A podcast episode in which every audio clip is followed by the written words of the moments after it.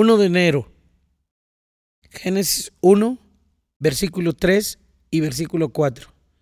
Y dijo Dios, sea la luz, y fue la luz.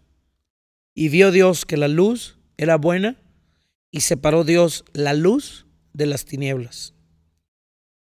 Es posible, seguro, que hayas terminado el año bien, pero cansado, agotaba porque este no fue un año fácil, ni social ni económicamente.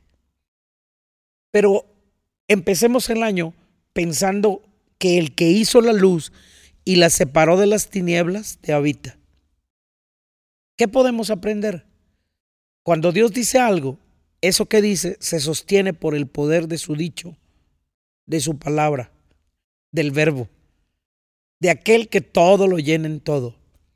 La palabra decir implica convocar, reunir, tomar forma. Ese es tu Dios, el que le puede dar forma a un nuevo proyecto, el que puede sostener tu vida y convocarla para llegar a ser tal como fue convocada la luz. No existía la luz, pero Él habló y se hizo. Después habrá que pensar en la separación. Dios separó la luz de lo que no era la luz. Así será este año una separación entre los que tienen luz de entendimiento y las circunstancias no, los atemorizan porque tienen poder para convocar y para llegar a ser.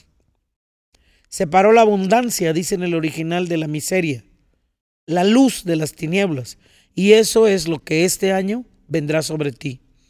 Dependiendo de cuánto entiendas, la separación será más visible.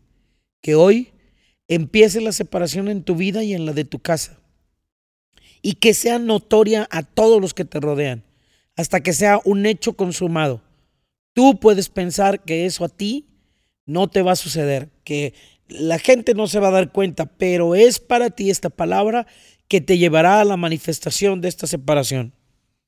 Esta separación hará la diferencia entre un año y otro, entre un día y otro.